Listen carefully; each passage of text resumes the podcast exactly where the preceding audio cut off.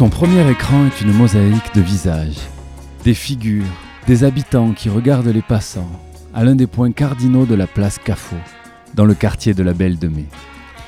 Ces visages en noir et blanc convoquent une histoire, celle d'un lieu, d'une agora, d'une toile tendue sur scène, d'un théâtre devenu un cinéma, celle du gyptis, dont nous dressons le portrait sonore.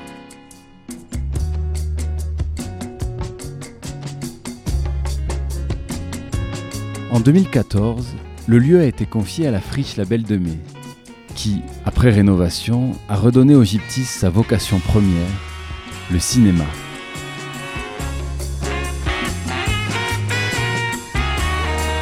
Deux ans plus tard, le gyptis fut classé art et essai, portant les trois labels du CNC, Recherche et découverte, Patrimoine et répertoire et Jeune public. La programmation est assurée par Juliette Grimont, membre de Shellac, distributeur et producteur installé à la friche. La coordination du cinéma est confiée, elle, à Nicolas Roman Borre. Je les ai tous deux retrouvés dans le hall du Gyptis, une entrée porteuse de son identité, un espace de croisement, de rencontres, de fabriques, de lumière et de reflets, ouvert sur le quartier. Agora Gyptis, un podcast de la Friche Label de Mai et Radio Grenouille, réalisé par Mario Bompard.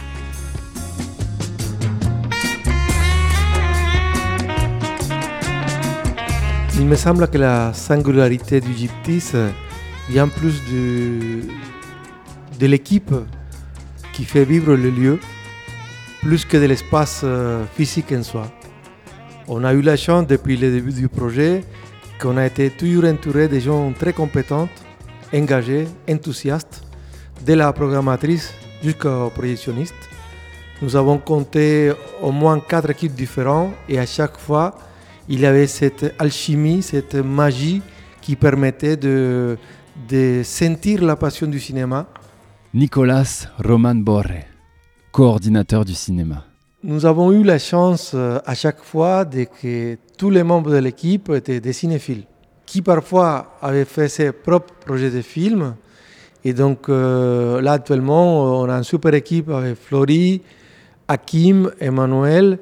Ils sont tous passionnés, ils, sont, ils ont évolué, ils ont fait d'autres, ont eu d'autres expériences dans d'autres cinémas et ils sont là pas uniquement pour vendre des billets de cinéma. Ils portent vraiment en eux cette passion pour le cinéma et ça se voit en l'échange avec le public. Ça, on ne peut pas l'imiter. Il est vrai qu'au début, on avait les meilleurs projecteurs de, de la ville, avec un projecteur 4K, un son Dolby 7.1.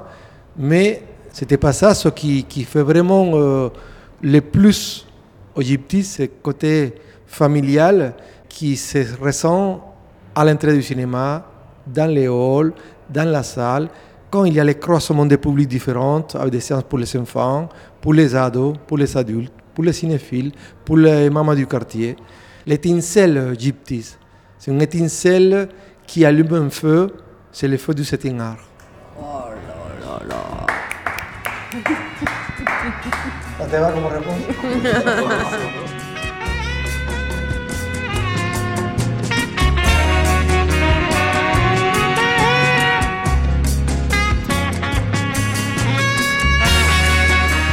L'Égypte, est à l'image du quartier qui a vécu des moments très forts tout le long du XXe siècle. Donc là, au début, euh, c'était les cinémas, les choses à faire dans les, dans les quartiers de la Belle de Mai. C'est comme un petit village, la, messe, euh, les marchés et le cinéma. Dans ces cinémas, on accueillait jusqu'à 1200 personnes avec des bancs euh, alignés. Et il y avait des spectacles, des représentations, euh, des opérettes. Et le film muet était accompagné par une pianiste. Il y a toute une partie ancienne qui est très, très mignonne, très, très touchante. Et tout au long des décennies, les choses ont changé. Là, par exemple, il faut savoir que ce cinéma a été bombardé le 27 mai 1944, comme les quartiers. Il a eu des projets de reconstruction. Euh, trois ou quatre fois, cette salle a été refaite. Dans les années 70, il a fermé ses portes. Il était à l'abandon pendant 10 ans.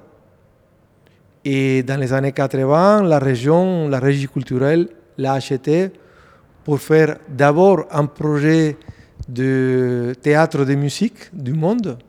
C'est marrant parce qu'ils ont fait l'inauguration de ce projet et ils ont fait une ouverture et ils se sont rendus compte que le bâtiment était mal isolé.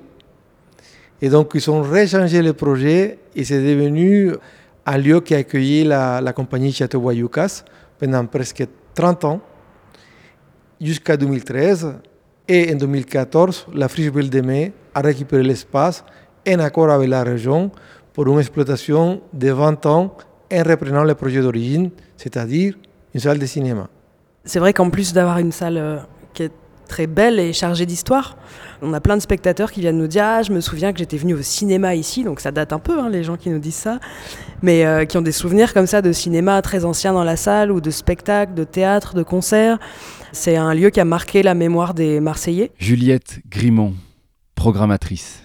C'est aussi une grosse responsabilité de reprendre le flambeau derrière euh, de si beaux projets et d'essayer de, de donner notre marque à nous, mais en respectant un peu l'histoire du lieu et puis son aura, quoi. La place Café est un lieu de rassemblement. Ça a toujours été un lieu de rassemblement. Et ça le reste toujours, en fait. Il y a des gens tout le temps, à n'importe quelle heure. Et forcément, être face à cette place, à côté de l'église, euh, ça a une valeur de l'ordre immatériel. Oui, on est sur la place au même titre que la pharmacie, que le café du théâtre, qui s'appelle malheureusement toujours le café du théâtre. Moi, ça fait sept ans que je leur dis, mais quand est-ce que vous allez vous appeler le café du cinéma? Mais ils n'ont pas encore pris le tournant. La boulangerie, on connaît chacun d'entre eux, tous les commerçants du quartier, tous les habitués, tous les gens qui traînent là toute la journée. Donc euh, oui, évidemment, il y a une vie de quartier qui est très importante pour, euh, pour la salle. Puis on travaille avec certains d'entre eux, un local local, qui est un restaurant qui est juste derrière le Gyptis, avec qui on organise, on a organisé la fête de réouverture euh, du cinéma chez eux. Donc on a dansé là-bas toute la soirée euh, chez eux. On est très attaché à cette villa de quartier et puis on essaye aussi de faire en sorte que nos propositions, elles, euh, elles sortent des fois de nos murs pour aller sur la place. C'est important. On a fait plusieurs fois des projections en plein air sur la place qui étaient des très très beaux moments, très familiaux, très rassembleurs. On avait même organisé, Nicolas avait organisé un repas de quartier sur la place, en lien avec une projection en plein air. Donc ça aussi, ça resserre les liens qu'on entretient euh, avec les habitants du quartier, avec les commerçants. Euh, voilà, essayer de faire le lien toujours entre ce qui se passe à l'extérieur et puis ce qu'on fait à l'intérieur de nos murs. On est ouvert euh, aux initiatives des habitants ou des collectifs ou des associations. Plusieurs fois, Juliette a programmé dans la salle des propositions qui venaient des gens du territoire je peux citer des dizaines d'exemples, mais je me souviens très bien d'une soirée comorienne où une personne connaissait une réalisatrice qui était comorienne, qui habitait en Belgique, et c'est un film qui n'était pas sorti en France, donc personne ne connaissait. Et ils ont organisé, avec un autre film qui était produit dans la, dans la région, une soirée avec deux films documentés tous les deux sur les Comores et avec un repas comorien. Et c'est la communauté comorienne qui s'est emparée du projet et qui l'a apporté avec un collectif euh, de FLE, français et langue étrangère, qui travaillait avec des Comoriens. On a organisé ça avec eux. Et de cette manière-là, on a organisé plein de, dizaines de, séances avec des, habitants ou des collectifs ou des associations du territoire. Donc euh, là, Juliette a, une programmation classique, RSC, avec les films qui sortent ou avec des propositions qu'elle imagine, mais elle est ouverte, l'équipe est ouverte à d'autres propositions qui viennent du territoire. Il y a plein de façons évidemment d'entretenir le lien avec le quartier, mais l'un d'entre eux, ça a été la programmation participative. C'est quelque chose qui, euh, a été important pour nous assez rapidement. Avec Nicolas, on s'est rendu compte qu'on avait besoin euh, d'entendre la voix des, des, spectateurs. Et donc très vite, on leur a proposé de, s'impliquer dans la programmation du lieu en montant un groupe, un club de programmation, un groupe d'habitants du quartier, mais pas que, des Marseillais qui venaient d'un peu partout de tous âges. Il y avait des adultes, il y avait des personnes retraitées, il y avait des adolescents, il y avait des enfants même. Puisque les, mamans qui venaient au club, euh, bah, au début c'était un petit peu par défaut, elles n'avaient personne pour faire regarder leurs enfants. Et puis au fur et à mesure, ils ont commencé à s'intéresser à ce qu'on faisait, à proposer des choses. Et c'est devenu les référents jeunes publics euh, du club de programmation, ces enfants-là. C'était assez euh, émouvant de voir ça. Ça a duré 5 ans, 4 ans, ça a duré 4 ans ce projet. Et ça a été très très riche parce que ça venait à la fois nourrir la programmation de la salle. On faisait des week-ends entiers qui étaient programmés par, euh, par ce groupe-là, qui rassemblait quand même 70 personnes à peu près, donc c'était un groupe assez conséquent. Et puis en plus de ça, ils programmaient tous les étés toutes les projections en plein air sur toit terrasse de la friche étaient organisées par ce groupe, programmé, présenté, communiqué euh, euh, par le groupe. Donc c'était un projet qui était très euh, fédérateur, qui nous a permis de constituer un peu euh, un, socle d'ambassadeurs de la salle, puisque c'est des gens aussi qui parlaient du cinéma à leurs amis, qui, faisaient venir du monde sur d'autres projections, qui s'intéressaient à l'ensemble de, de, notre programmation. Et puis au bout d'un moment, on a décidé de réorienter ce projet, d'en créer un nouveau à destination plus des adolescents puisque ça c'est toujours un petit peu l'angle mort on va dire des salariés c'est la fréquentation des 15-25 ans. Euh, ils sont là quand ils sont enfants, et puis une fois l'adolescence arrivée, soit ils sont sur Netflix, soit ils sont au pâté plan de campagne, et puis on les retrouve après, quand euh, ils sont étudiants ou quand ils ont fini leurs études. Mais il y, a un trou, il y a un moment où ils viennent plus du tout chez nous. Bah, aussi peut-être parce qu'on représente le cinéma de l'école. Ils viennent beaucoup ici avec les écoles, les collèges, les lycées. Donc on est lié à quelque chose de moins fun quoi, que le pâté plan de campagne, c'est sûr. Donc on essaye de redonner du fun à la salle et de les impliquer dans la vie du cinéma, pas forcément uniquement autour de projets cinéma, puisqu'ils vont par exemple organiser des sessions jeux vidéo sur grand écran. Donc on essaye de les prendre comme ça parce qu'ils les intéressent et ce qui les amuse, et puis de les amener euh, vers, euh, vers le cinéma, petit à petit. La politique tarifaire de Gyptis est très bas, avec un prix moyen de 3,1 pour une entrée, avec euh, un tarif de 2,50 euros pour tous les séances jeunes publics, pour tout le monde. 2,50 euros pour tous les moins de 20 ans, pour toutes les séances, et avec une accessibilité euh, pour les cartes d'abonnement à 4 euros par séance, 5 euros tarif réduit et 6 euros les plans tarifs. Disons qu'on évite d'avoir euh, ce rapport un peu surplombant de, des cinéphiles qui savent et qui amènent euh, le bon cinéma aux spectateurs. Pas comme ça qu'on voit les choses. On a vraiment envie de découvrir des choses qu'on n'aurait jamais pu voir autrement. Et ça, c'est permis par euh, l'ouverture à, à ce qui se fait sur notre quartier, par des rencontres, euh, par des discussions. Euh, là où on agit, c'est qu'on essaye vraiment toujours de ramener le cinéma sur le devant de la scène. Évidemment qu'on aborde des questions de société, évidemment qu'on parle de politique. enfin, les, salles de cinéma, surtout les salles à réessayer, c'est les dernières agoras en fait dans la démocratie, je trouve. Parce qu'on manque d'endroits comme ça où des gens très différents qui se connaissent pas du tout se rencontrent et parlent de ce qui leur arrive, de ce qui se passe dans leur ville, dans leur pays, euh, dans leur vie. Donc c'est essentiel d'avoir ça et de réussir toujours à faire le lien avec euh, le cinéma, avec des enjeux de cinéma, comment on filme le réel, comment on en rend compte. On le fait beaucoup sur des documentaires, comment un documentariste regarde le réel et comment il parle parfois plus de sa relation avec le réel plutôt que du réel pur euh, avec une prétention d'objectivité comme ce qu'on trouve à la télévision. Là, il est vraiment question de subjectivité, de point de vue, de mise en scène. Et euh, c'est des soirées réussies quand on arrive vraiment à lier les deux, des questions de société qui touchent directement les gens et puis des questions sur le cinéma.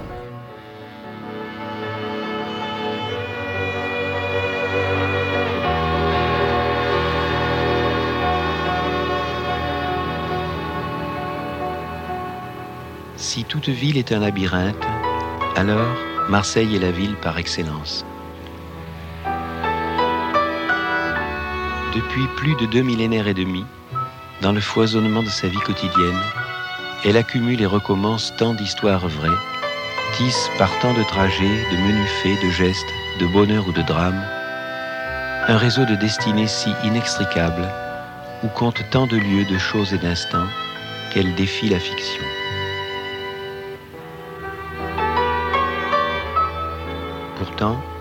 Comment ne pas vouloir retrouver ces histoires vraies Et comment les extirper de cette exaspération de maisons, de rues, d'alvéoles où elles se sont logées, sans les réinventer Le souvenir est un travail, et les rêves du présent y jouent un aussi grand rôle que l'effet vrai a jamais disparu. C'est que le passé est une création. Il compte plus parce que nous en faisons que parce qu'il fut vraiment et il ne vit pas moins dans les passions d'aujourd'hui que dans celles d'hier.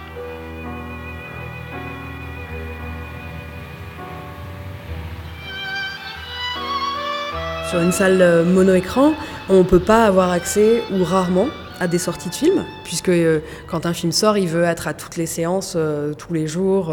donc si on sortait un film en sortie nationale, on devrait avoir un seul film à l'affiche toute la semaine, ce qui ne ferait pas vraiment sens pour nous sur un mono-écran. Donc on a choisi de travailler sur une temporalité décalée.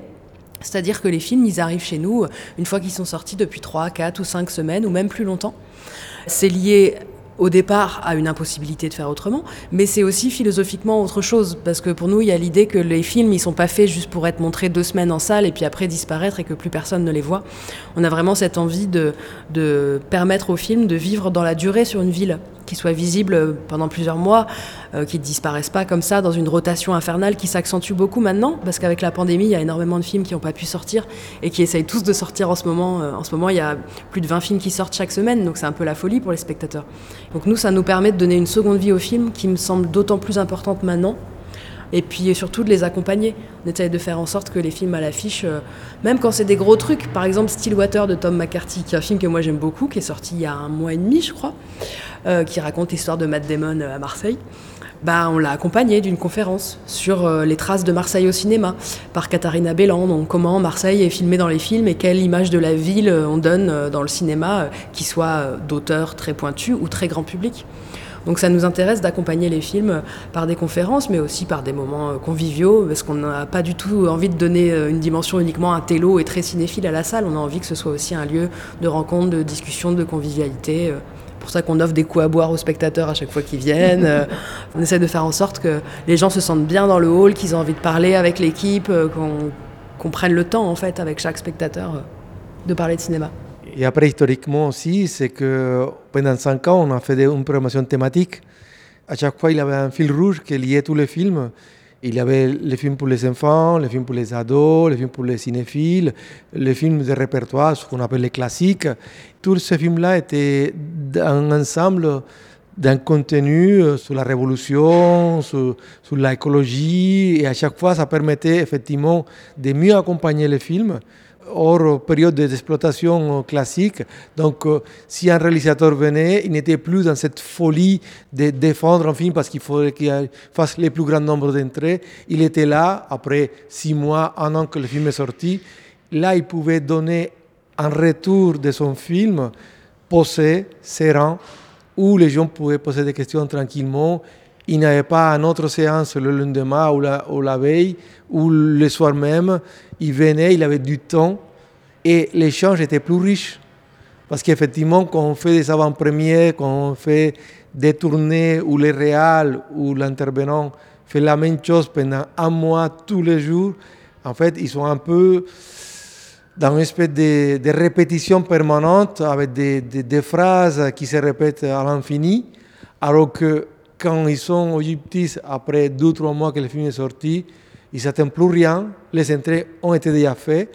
Par contre, on sent quelque chose de pur qui se libère dans ces échanges.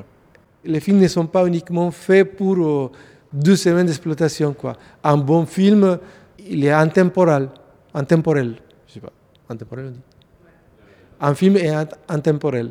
Et on voit, par exemple, si on voit un Keaton, si on voit un Chaplin, il est intemporel. Mais en vrai, tu es en train de me faire remarquer, lâche-moi. Ça va, je te tiens comme je veux. Là, j'ai pas envie que tu me tiennes. Je comprends rien en fait. Tu es en train de me faire remarquer. Je m'en fous.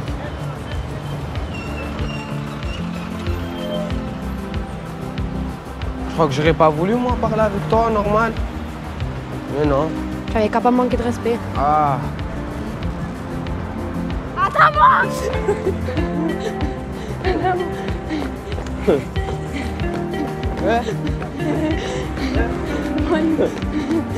On montre combien de films par an? 300, 200, 250 films par an en moyenne, donc c'est quand même vraiment, beaucoup. Après, c'est sûr qu'il y a certains films quand même qui sortent du lot. On peut peut-être parler de Scheherazade de Jean-Bernard Marlin, qui est un film qui a été tourné avec euh, des jeunes euh, du quartier, en fait, de la Belle de Mai. Et c'était très très fort quand on a montré le film ici, qui sont venus avec leur famille le voir, que le réalisateur était présent. Il est revenu euh, plusieurs fois, je crois. Il est venu trois fois le, présenter ici, et à chaque fois c'était des moments très forts. Et euh, ça fait partie de nos meilleurs souvenirs aussi parce que c'était des vrais moments de, mélange de public. Avec un public euh, du quartier, les familles des, des, personnes qui étaient dans le film, mais aussi des cinéphiles qui venaient de partout de la ville et même en dehors. Ça, c'est des moments qui sont hyper, hyper beaux. Après, moi, j'ai beaucoup aimé euh, les week-ends qu'on a fait autour du cinéma de Miyazaki, par exemple, où là aussi il y avait ce mélange de public, des cinéphiles qui venaient de partout, mais des fois de très loin, hein, d'en dehors de la ville, pour voir les films comme ça sur, sur grand écran, et puis des familles du quartier. C'était des très beaux moments avec des, belles salles euh, bien remplies. Euh. Pendant le week-end de réouverture là, qui vient d'avoir lieu euh, au Gyptis en octobre, on a eu notamment ce film de François Ruffin et Gilles Perret, Debout les femmes, un film documentaire qui dénonce en fait les conditions de travail des auxiliaires de vie on suit un groupe de femmes qui nous racontent en fait euh, la non-reconnaissance de leur travail. Florie Corder-Lié, responsable du jeune public. Et voilà, j'étais très intéressée par le film, euh, c'est un sujet qui me touche, mais je restais toujours un peu distante. J'étais pas prise non plus complètement par le film. Mais à la fin, euh, il y a une scène que je ne vais pas dévoiler complètement ici, mais, mais qui quand même est, très forte, parce que tu as un des protagonistes qui interpelle en fait les gens de la salle, les spectateurs, à se lever, à chanter avec elle, à se joindre à, leur cause. Et là, euh, moi j'étais assise euh, assez devant là, ce jour-là dans la salle, je me retourne et je vois que dans le noir, plein de femmes se sont levées. Quoi. Je veux dire, euh, donc la moitié de la salle est debout et certains hommes quand même qui, que se joignent à elle. Et silencieuse, debout et juste éclairée par l'écran. Et j'étais. Waouh Il a cette force-là, là, le film, et ça a fait basculer mon rapport au film. C'était vraiment bouleversant, ça, de voir cette réaction. Et voilà, c'est un moment que je vais pas oublier non plus, ça. Pour donner un chiffre, fait une centaine d'événements par an. C'est quand même beaucoup. Il y a des, moments très forts, après, pas forcément avec les meilleurs films, mais, mais je me souviens par exemple d'une projection de O Argenté il y avait un spectateur visiblement d'origine syrienne qui était accroché au fauteuil, il était accroché aux accoudoirs, il était vraiment agrippé aux accoudoirs, il ne pouvait pas bouger. L'émotion du film était tellement forte, lui il était tétanisé, il était paralysé complètement. On essayait de l'élever, il ne pouvait pas, il était vraiment... Euh, donc c'est un moment qui est très très fort parce que le film est dur, le film est très dur, un très très beau film, et c'est des moments que tu ne peux pas oublier. Après, par exemple, il y a d'autres moments euh, que je ne peux pas oublier non plus, alors qu'ils ne sont pas forcément importants pour les gens. C'est que dans les clubs de programmation, il y a deux personnes qui sont venues couple ils sont venus en couple en venant au club. Et c'est touchant, parce que d'une certaine façon, c'est le cinéma qui, c'est le cinéma qui les a unis, c'est l'Égypte qui les a unis, et ils sont toujours en couple. Donc, on les voit tous les deux, et ça fait plaisir, ça nous fait des, petits cœurs dans les yeux. Après, personnellement, j'ai des, préférences euh, liées plus à, des, des, cinéastes qu'on admire, comme c'était le cas d'Agnès Varda quand elle est venue, quand Cavalier, Alain Cavalier est venu, enfin, c'est des, cinéastes dans lesquels on a une forte admiration c'est des moments forts, mais effectivement, la soirée avec Amandingue, c'était super. Il a des, femmes euh, qui pleuraient pour que la première fois, ils se voyaient enfin à l'écran pour vivre tout ce que ce racisme anti-noir ont vécu pendant des années, des années qui ne pouvaient pas s'exprimer et les films le montrer parfaitement, quoi. Tu pourras peut-être pas tout mettre, hein, mais c'est vrai que là, tu nous as lancé sur un truc où petit à petit, on va pouvoir te raconter chacune, chacun des 100 événements annuels du Gyptis depuis 7 ans, parce que chacun d'entre eux est unique en son genre. Quoi. Mais moi, j'avais adoré la rencontre avec Laetitia Carton sur J'avancerai vers toi avec les yeux d'un sourd. C'est un documentaire qu'elle a fait il y a quelques années, parce qu'un de ses meilleurs amis euh, est sourd. Et du coup, elle a appris la langue des signes et puis elle a découvert cette communauté-là. Et euh, le film euh, est totalement bouleversant parce qu'elle renverse complètement la perspective en proposant de, ne pas du tout considérer ça comme un handicap, mais comme une culture en soi, qui a développé du coup. Euh, ses propres références, euh, ses propres, euh, sa propre convivialité, etc. Ça décentre complètement notre regard euh, valido-centriste, centré. Et la salle était remplie de, personnes sourdes qui venaient de très très loin, mais jusqu'au, jusqu'au balcon, hein, jusqu'en haut, c'était rempli. Et je me souviens quand on est arrivé dans la salle pour présenter le film, et en fait il y avait un silence complet, mais les gens bavardaient, mais en signant. Et du coup, la salle entière bavardait, mais en silence. Donc c'était vraiment très frappant comme, comme euh, sensation. Et le, débat était vraiment super aussi après, euh, après ce film-là. C'est vrai qu'on a essayé de faire quand même euh, beaucoup de choses très très inclusives. On s'est équipé au fur et à mesure des années pour que le cinéma soit accessible aux personnes qui ont des déficiences visuelles ou auditives, voilà, avec des différents systèmes qui permettent de rendre les films accessibles. On a souvent signé les débats aussi pour que les personnes sourdes puissent les comprendre. Voilà. Voilà quoi. Je repense à un souvenir assez rigolo de Abdella. Abdella qui nous a quittés il y a, deux mois environ, euh, qui était vraiment un personnage, quelqu'un de très important dans le quartier, qui s'improvisait euh, agent de la sécurité de la Belle de Mai. Dès qu'il y avait un événement, il était là en train de gérer les flux de personnes. euh, quelqu'un de incroyablement généreux qui donnait beaucoup de lui et qui était très investi dans la vie de la Belle de Mai au quotidien. Et qui était là aussi sur beaucoup d'événements euh, militants euh, au. Et dès qu'il y avait un film euh, voilà, assez politique, il était là, euh, il prenait la parole dans la salle. Et il voulait participer un peu de toutes les manières possibles à, ce qu'on faisait. Et il avait appris qu'on allait faire un goûter de Noël, bien sûr, au moment des. peu avant Noël, là.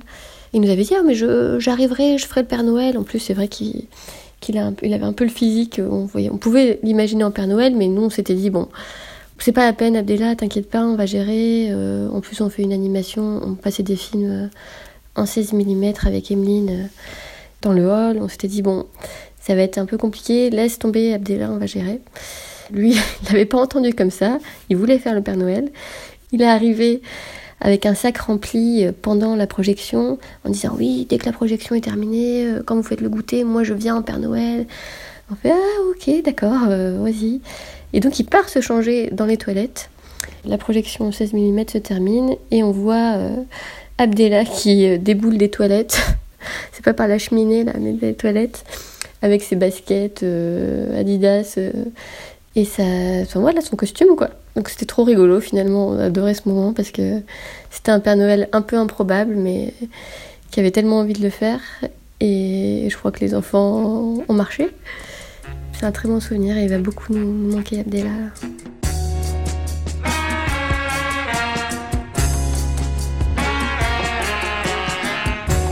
Près de 8 ans après son ouverture, le futur du cinéma Le Gyptis pourrait se dessiner par la pratique, la fabrique. Alors évidemment, on fait ça beaucoup avec le jeune public. Il s'agit pour les enfants de découvrir les techniques de fabrication du cinéma en fabriquant des petits films image par image. Mais c'est aussi des questions d'éducation à l'image, même si c'est un terme auquel on n'est pas forcément très attaché, mais en tout cas d'éveiller le regard critique sur, le, sur les images, leur fabrication, à quel point euh, on peut leur faire dire n'importe quoi. Et donc que les jeunes puissent avoir euh, éveillé un regard critique par rapport aux images. Et ça, ça se fait beaucoup par la fabrique. Quand on découvre les dessous de la fabrication d'un objet, on voit vite euh, comment ça se passe. Et puis on a euh, l'envie aussi de l'ouvrir à un plus large public parce qu'on s'est rendu compte en proposant des ateliers pour les enfants que souvent les adultes, les parents qui accompagnaient leurs enfants étaient un peu jaloux, qu'ils avaient très envie de participer aux ateliers de fabrication de petits films, euh, euh, qu'ils avaient envie de mettre la main à la pâte. Et donc là, on se dit de plus en plus pourquoi ne pas proposer des ateliers de découverte de la fabrication des films, mais à destination aussi des adultes. Donc on est en train de s'équiper. Là, Nicolas a fait l'acquisition de, matériel, des bancs de montage, des caméras, un fond vert, euh, tout un tas de matériel semi-professionnel ou même professionnel qu'on va pouvoir utiliser pour mener à bien ces ateliers, toujours en lien avec des films. Donc on monte des films et puis à l'issue de la projection, on propose un moment de pratique. Et puis avec l'idée derrière la tête qu'à terme on puisse proposer des résidences d'artistes euh, au Gyptis, des réalisateurs, réalisatrices ou même d'autres corps de métier qui viennent euh, travailler sur leurs projets, sur leurs films, par exemple en utilisant notre bande montage pour faire le montage de leurs films, et puis qui soient aussi euh, euh, mis à disposition de la salle, à la fois pour proposer des programmations de films, mais aussi mener des ateliers de fabrication de films au sein du cinéma. Donc vraiment lier la question de la fabrication des films avec celle de leur diffusion. Et c'est vrai que le lieu permet vraiment ça, parce que derrière l'écran du cinéma, c'était un théâtre à un moment, donc il y a encore les loges, il y a des bureaux, il y a des espaces où on peut stocker du matériel, où on peut faire des ateliers, accueillir des groupes.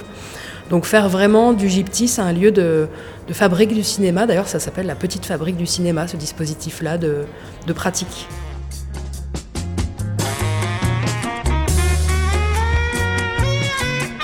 C'est la fin de notre portrait du cinéma Le Gyptis, cette petite fabrique du cinéma, située au 136 rue Loubon, dans le 3e arrondissement de Marseille. La programmation est à retrouver sur le site du Gyptis. Le cinéma est ouvert du mardi au dimanche. Vous y serez accueillis par Nicolas Roman Borre, Juliette Grimont, Florie Corderlier, Hakim Abdelhaïd, attaché de production, et Emmanuel Alloy à la projection. Agora Gyptis, un podcast de la Friche Label de Mai et Radio Grenouille, réalisé par Mario Bompard.